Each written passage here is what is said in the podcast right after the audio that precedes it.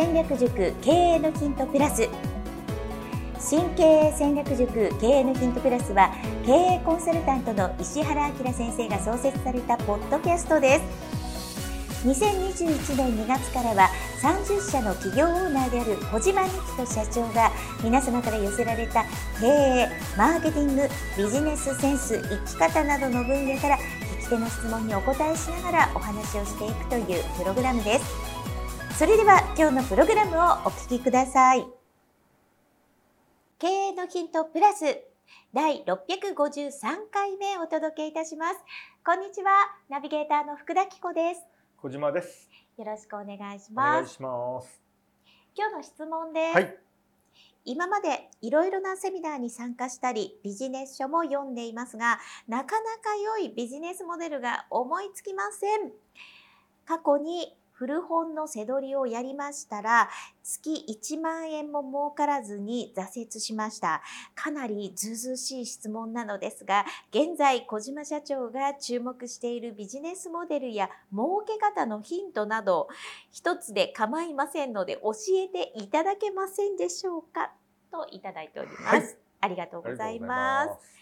ではまずはお知らせです、はい、えー、と私が経営しております株式会社 e メディックという会社がありまして株式会社 e メディックというふうにですね Google とかで入れていただきますと私があのスーツを着ている写真が出てきましてその会社のホームページの中で過去のですねセミナー動画2本を見れるという企画をやっておりますのでそれ無料ですのでぜひ見ていただきたいなと思っております。はいで、えー、と1本目がどんなセミナー動画かというと99%失敗しない新規事業の作り方でもう1個が社員1名コネなし事務所なしから運や偶然性を排除し13年で30社の企業オーナーになるまでの戦略を大公開ということでえ新規事ビジネスをですねいろんな業界でどういうふうに作っていくかっていう考え方とあとはその社員が1名の状態からどういうふうにしてそのまあじ会社というか事業を拡大していったのかっていうそのテクニックとそのまあ戦略というか戦術と戦略みたいな話をしておりますので合計で約4時間ぐらいのセミナー映像ですけどこれはあのお金一切かかりませんのでぜひ見ていただければなと思います。はい。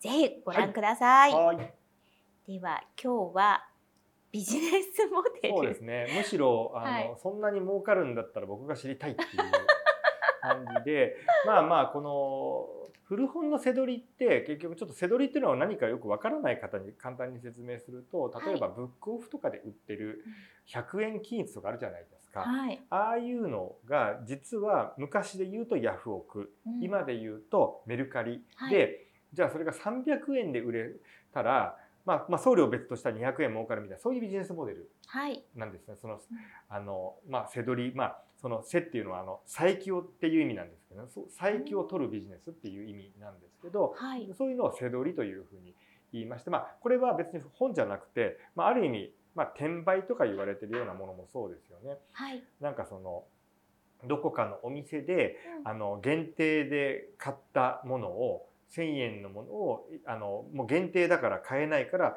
あのメルカリで3,000円でとかで全部一緒じゃないですか。はい、はい、だから限定の商品で並ぶわけじゃないですか？うん。あれ大体だから転売ヤーみたいな方が多いですよね。うん。うん。ただ正直やっぱりそういうビジネスってもしかしたらお小遣いであの僕月数万円はねもしかしたらいけるかもしれないんですけどでも彦さんあれですよね。それで3万5万を稼ぐ安定的に稼ぐ努力と精神的負担考えたらはい、時給にしたら今って最低時給1000いくらじゃないですか。はい、月1万2万だったら月に23回もかもはやバイトした方がいいって話になっちゃいません？なんかいやもうそうなんですよね。そうなんです。なんか。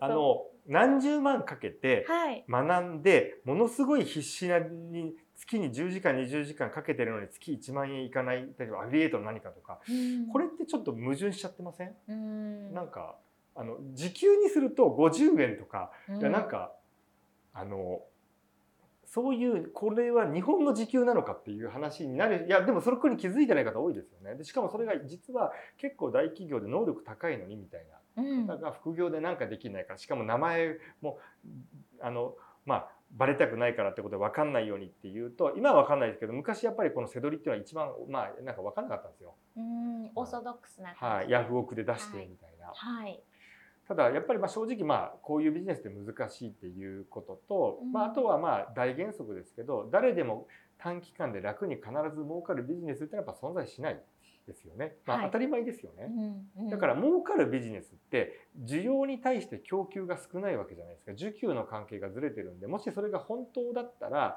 必ず儲かるんだったらそれが真実の場合ってあるんですけど、はい。一瞬で供給側の方が爆爆増するんですよ。絶対増えるんですよ。ですぐに飽和していわゆる限界利益っていうあの LTV も含めてどうやってもまあプラマイゼロになるってギリギリになるまで増え続ける。昔で言うとタピオカ屋みたいな。そうですね。でこれをうん。なんていうんですかね、あの構造的にというか被害者的なのを再生産しているので成り立っているのがネットワークビジネスなんですよ。うん。うん、なんでそういうビジネスも含めてあんまりお勧めしない。で僕がまあもうこれもねいろんなビジネスモデルがあるんでなんだけど最近中あの本当に僕真剣にやろうかなと考えてるのがあの消費者から買うビジネスモデル、はい。はい、売るんじゃなくて買う、はい。もう逆転の発想をちょっと、うん。あの知ってほしくて、まあ、これあれですよ。これをやってくださいって意味じゃないですよ。一個の例例ですよ。あのはい一個教えてほしいってなったのでうん。あのシンプルにちょっと考えていただきたくて世の中のビジネスをいろんな切り方ありますよね、はい。個人法人とかうん。あの物を売る情報を売るとかはい。あのまあ自分がメーカーになる代理店なのかいろんな切り方ありますけどそれをですねちょっと今回は消費者に売る消費者から買うっていう切り方にちょっと分けてみます。はい。2個だっていうふうにちょっと考えてほしいんです。はい。で消費者に売るっていうのはこの消費者っていうのはあ B2C っていうのを個人、まあ、個人ですね。B2B は法人、はい。B2B2C とかまあいろいろありますけど、まあ、結果的にまあ個人でも法人でもなんかお客さんに物を売る。はい。かもう逆であのお客さんから消費者から買うっていうふうにちょっと考えてほしいんですよ。うんうん、でじゃあこれ何かっていうと例えばバイク王はい。バイクの買い取りうん。ブックオフ本の買い取りはい。あとあの車の中古車の買い取りっていうのもありますよね。はい。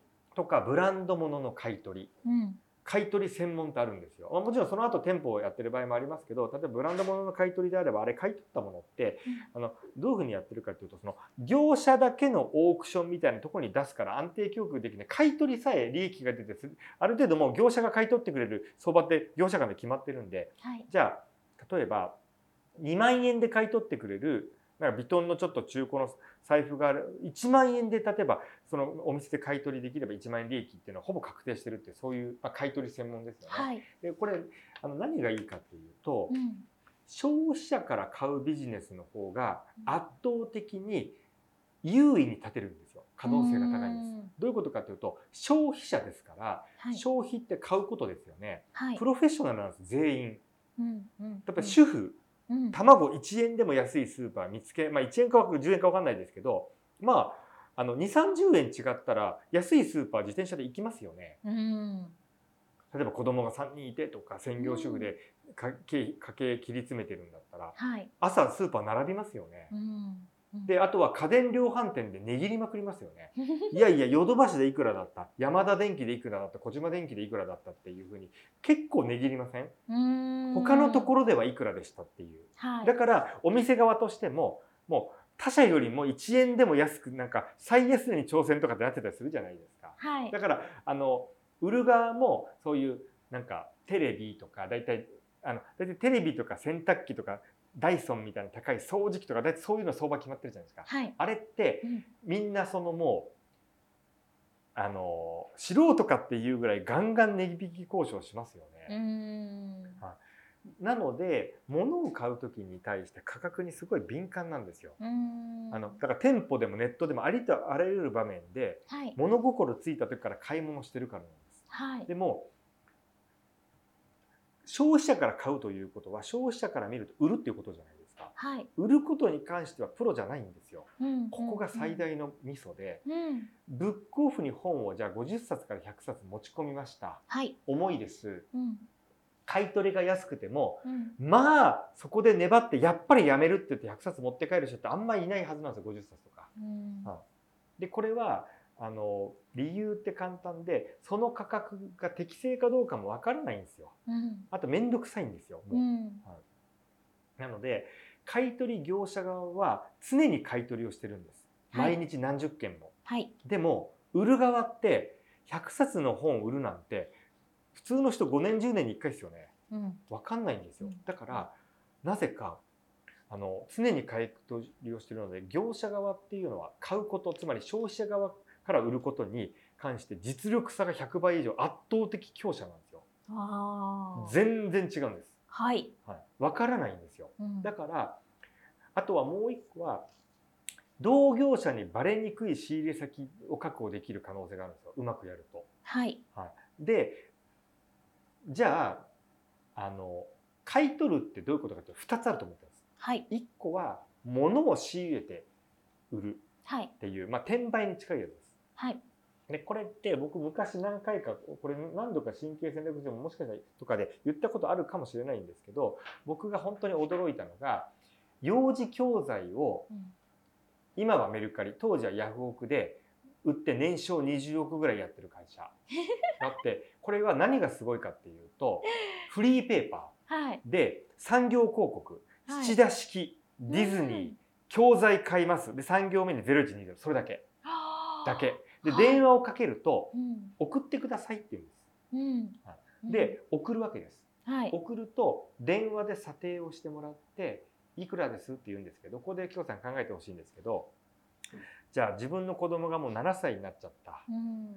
その高いディズニーのあれあの今も高いのフルセット50万とか80万しますからね。七田式の教材とか。はい。でもうこれを邪魔だ。うんでもうん。親戚とか知り合いのなんか何歳か下の子にあげるのも50万で買ったから尺だ。うん。で自分のその専業主婦のママは小遣いない。うん。旦那さんの稼ぎもそんな多くない。っうん。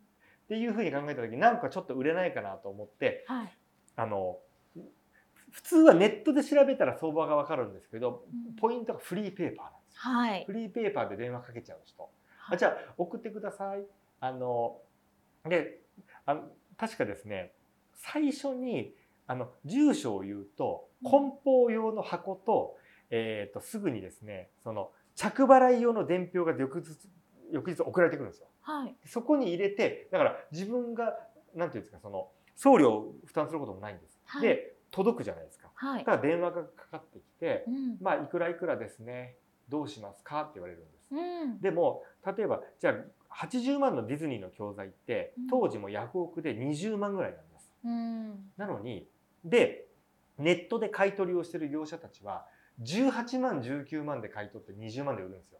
うんだってネットであの高価買い取りって出てるからはいですよね。はいでもこの人たちはだいたい5万ぐらいで買い取るんですよ。5万で買い取って15万円とかで売っちゃうんですよ。だから一瞬で売れるんですよ。はいはいでも業者たちは分かんないんですよ一般の人どうどうやって売ってんのかが。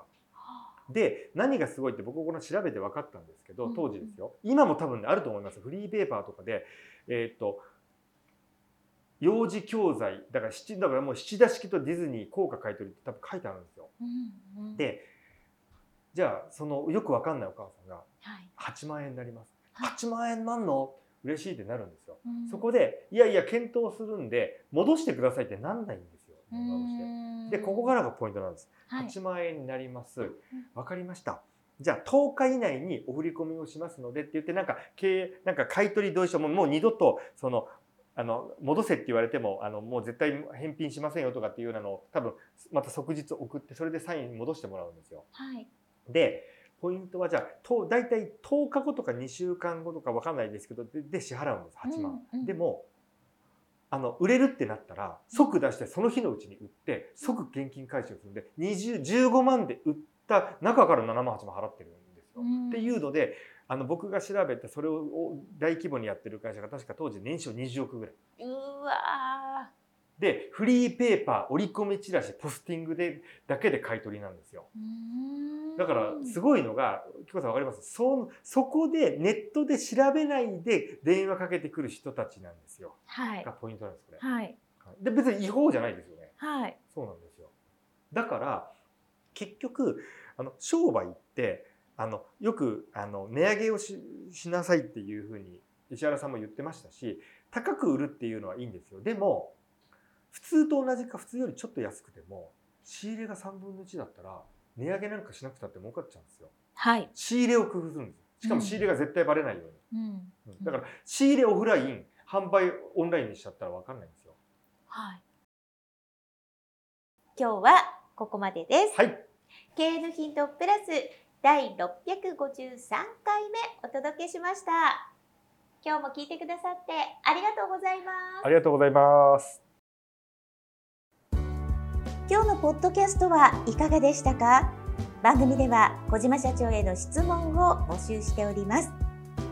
メールアドレス info m-aim.jp 宛てに質問内容を記載の上件名を経営のヒントプラスの質問と明記してお送りください。メールアドレスはポッドキャストの概要欄にも記載しておりますのでそちらもご確認ください。それではまたお耳にかかりましょう。ごきげんよう。さようなら。